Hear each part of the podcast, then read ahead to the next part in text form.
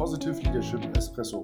Auch heute geht es wieder um Kritik, Gegenargumente, Stolpersteine in Bezug zu positiver Führung. Ein neuer Positive Leadership Espresso und mit Markus Schweikert. Viel Spaß. Nur Erfolg macht zufrieden.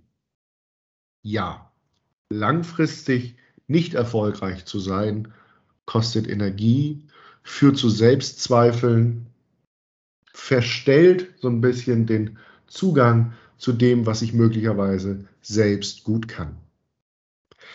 Ich selbst habe mal in einem, äh, in einer, war mal in einer Tätigkeit, wo von mir ähm, quasi Fähigkeiten gefordert wurden, die ich zwar mit, unter Energieaufwand und viel Konzentration abrufen konnte, die mir aber nicht unmittelbar Freude bereitet haben. Und die Konsequenz war nur, dass ich zwar passable Ergebnisse erzielt habe, aber nicht im, im Sinne von Exzellenz entwickeln konnte. Und dann braucht es natürlich ähm, den Weg dahin, dass ähm, man schaut, welche wo, in welchem Bereich welcher Fähigkeiten kann ich eher gute Ergebnisse erzielen.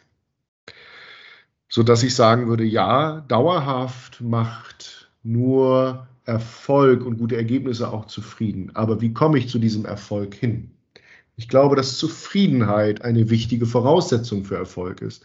Weil, wenn Sie an mein Beispiel denken, in, wenn Sie in einer Tätigkeit sind, wo Sie nicht zufrieden sind, wo Sie nicht Ihre, wo Sie, wo Sie, wo Ihre Schwächen gefordert werden, ja, jeden Tag aufs Neue, dort werden Sie auch nicht erfolgreich werden. Und damit schließt sich dann auch nicht der Kreis hin zur Zufriedenheit. Also nicht nur Erfolg sorgt für Zufriedenheit, sondern auch Zufriedenheit sorgt für Erfolg.